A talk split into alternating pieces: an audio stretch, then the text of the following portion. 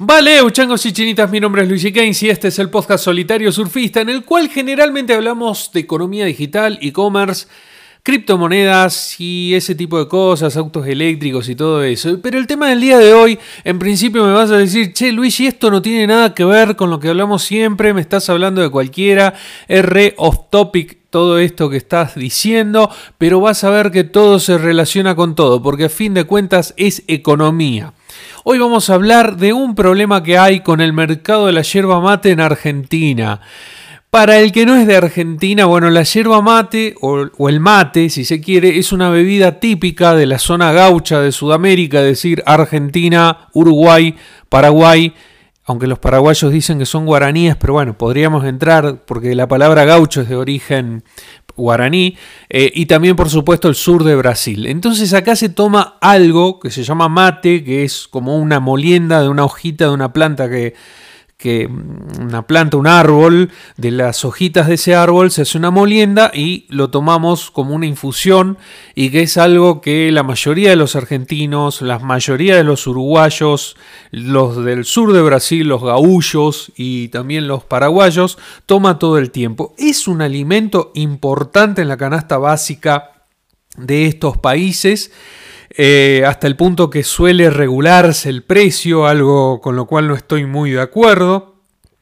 Pero la cuestión es que vamos a hablar de un tema que nos da a pensar de cómo es de estúpido el humano eh, cuando pretende meterse a decidir, a formar precios en lugar de dejar que estos precios los forme el mercado. Cuando el Estado o las corporaciones se meten a tratar de regular precios y terminan haciendo cagada. Bueno, esencialmente, como te decía, el mate forma parte de la canasta básica de la mayoría de los argentinos y este impacto, es decir, dentro del porcentaje del ingreso disponible que se destina hacia el mate, es mayor en el caso de las personas con menos ingreso. Es decir, una persona de bajos ingresos generalmente va a tener una mayor parte de su ingreso disponible destinado al mate y a los alimentos en general. A la vez que es una bebida eh, muy popular la toman casi todas las, todas las clases sociales, es decir, pero eh, en general la, gente más humilde es la que más consume el mate. Y en algunos casos, y por ahí mientras vos estás escuchando esto en tu, en tu iPad, en tu iPhone, en tu Android último momento, los estás escuchando en tu auto mientras vas a, tu, a tu trabajo, en una oficina fresquita o calentita ahora en invierno. Eh, no lo digo para que te sientas culpable de lo que tenés y de lo que te ganaste en buena forma. Si te lo ganaste en buena forma, sentite orgulloso. Pero ¿qué quiero decirte? Que a veces hay realidades que no vemos o nos hacemos los boludos cuando las vemos. Y es una cuestión que no es menor. El mate en Argentina, en muchos casos, a ver, generalmente vos tenés cuatro comidas. Tenés desayuno, Tenés almuerzo, merienda y la cena, más o menos así se, estructuran las comidas en Argentina. El mate suele tomarse en el desayuno y o en la merienda, pero en situaciones de crisis como las que se vive en Argentina ya hace muchos años, mucha gente toma solo la merienda, es decir, no, no cena. Se toma un buen mate con un pedazo de bollo y con eso tira hasta el otro día o unas tortillas o lo que sea. Entonces es muy, muy estratégica esta bebida. Y además, eh, esa molienda de, hojitas, yo estoy hablando así para los no gaullos, los no argentinos, em, eh, en general se usa para una sola vez, una sola sesión de infusiones, mateada como le decimos acá, y después se desecha. Y a veces la gente humilde esa misma hierba la seca, dos o tres veces y las vuelve a reutilizar, porque bueno, para ahorrar algún dinero. ¿A qué quiero llegar con esto? El mate es muy importante en la dieta de los argentinos, en la dieta de los gauchos en general, los gaullos, es muy importante. Forma parte de nuestra cultura, de nuestra canasta básica, y, todo lo que te imagines. Por ahí un mexicano no va a terminar de entender y les explico. Una cosa es el mate, otra cosa es el gaucho. El gaucho no se toma. Por la duda les explico. El gaucho toma, toma mate o vino o, lo, que, o lo que venga.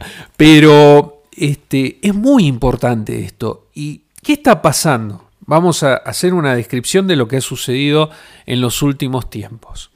A partir de la cuarentena, es decir, de todo esto que pasó, cuarentenas, este, aislamientos, toda esta pandemia, generó que la gente esté más tiempo en la casa y se ponen a matear. Porque generalmente el mate lo tomás cuando estás algo tranquilo, por ahí lo tomás en la oficina, pero es difícil que lo te, te, estés tomando un mate mientras estás, qué sé yo, en una empresa industrial, en una cadena de montaje. No da, no podés tomarte un mate. Entonces, la gente que, que tiene ese tipo de trabajo, la gente que trabaja en la construcción, que no puede tomarse un mate mientras trabaja, eh, lo toma solamente cuando está en su casa, cuando está sin trabajar. Y el hecho de estas cuarentenas, estos aislamientos, potenció la cantidad de, gente que toma mate y la cantidad de mate que se toma. Entonces hay una mayor demanda de la yerba mate que se disparó el año pasado y se siguió disparando todavía en los primeros meses de este año.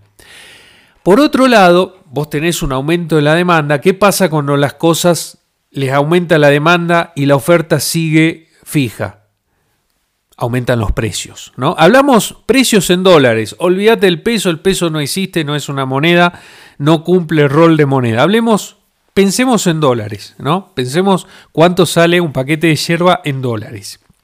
Ahora bien, yo te dije, la oferta permanece estable. ¿Por qué permanece estable? Porque como te dije, la hierba mate sale de un árbol no podés plantar árboles y pretender que en seis meses ya estén produciendo hierba. Demora algún, algún tiempo, es una inversión a mediano o largo plazo hasta que aumente la oferta.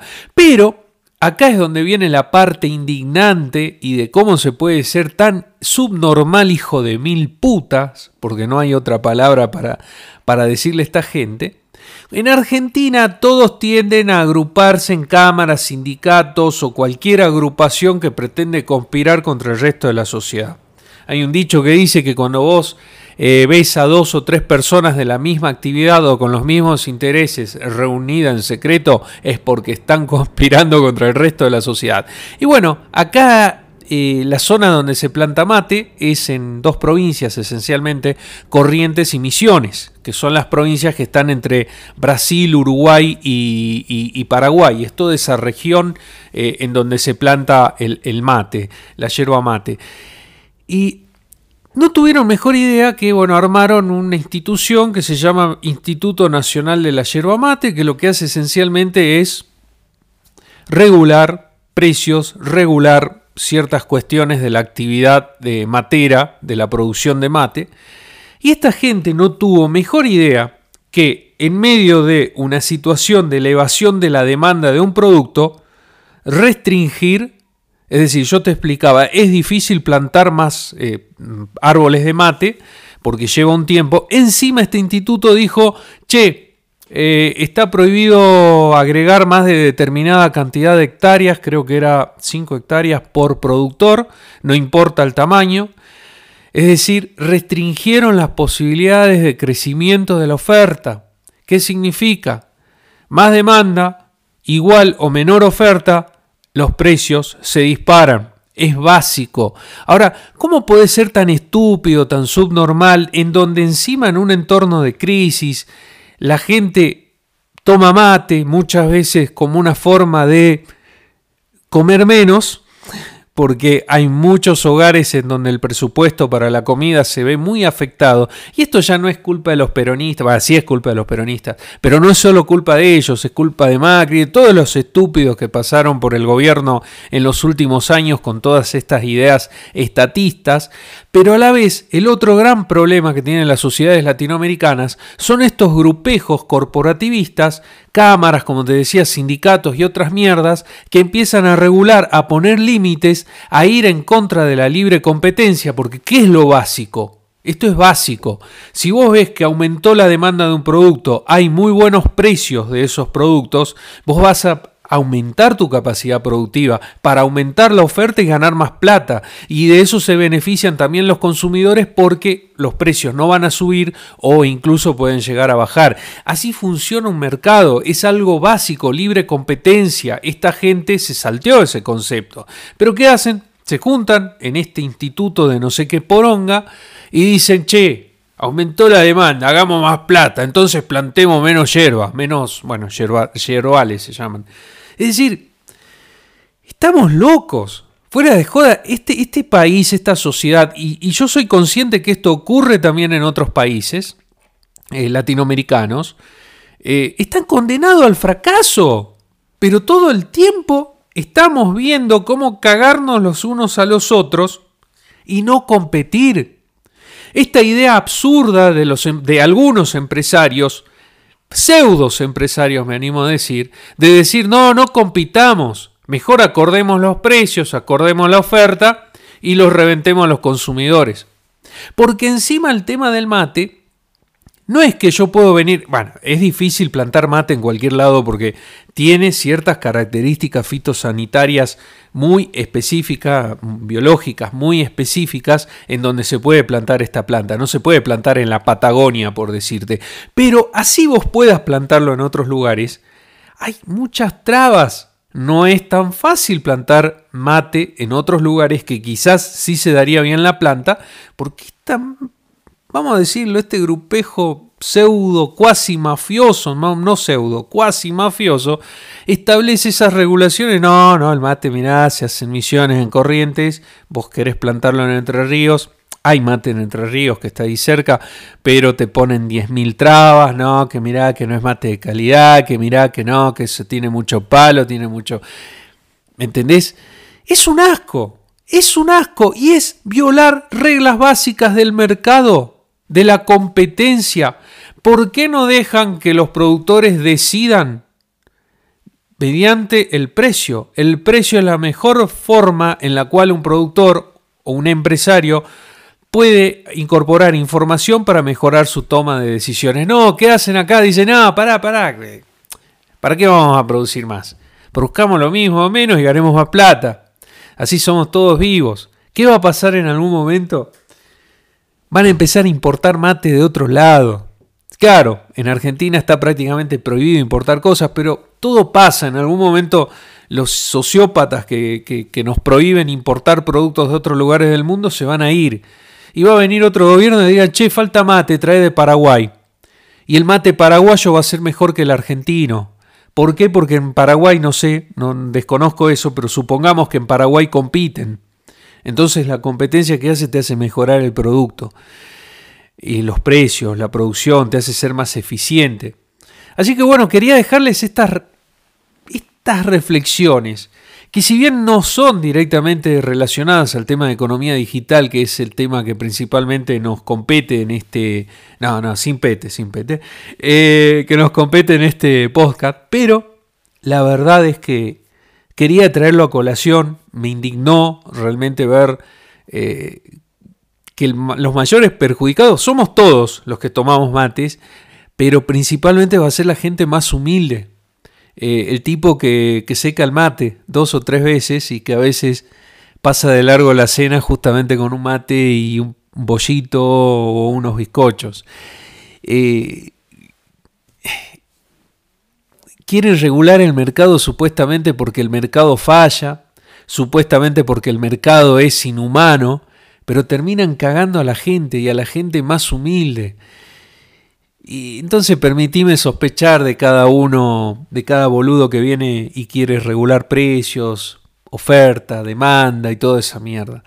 Cuando vos metés mano en el mercado, salvo que el mercado tenga ya desequilibrios gigantes que generalmente son generados por el Estado o alguna de estas corporaciones, em, no, no te tenés que meter en el mercado. Deja que funcione la, la formación de precios libremente deja que los empresarios tomen decisiones libremente según el nivel de producción y punto. Pero la verdad que esto hace mal, atrasa. Y esto va a terminar con que los mismos productores a la larga van a ser perjudicados. Hoy van a ganar más plata, el año que viene van a ganar más plata, pero se van a chanchar y va a venir uno de afuera y se los va a agarchar de parados. Así de fácil.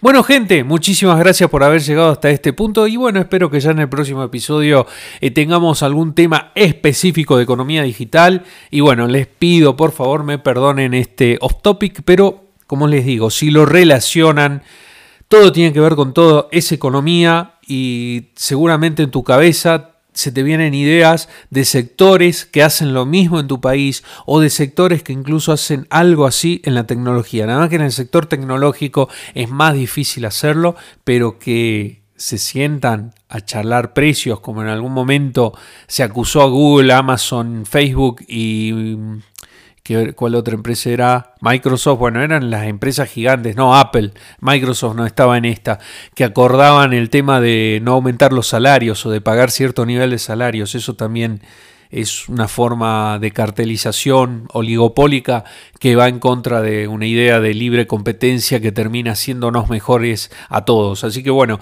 todo está relacionado con todo y bueno, gracias por haber llegado hasta este punto y los espero en un próximo episodio. Thank you.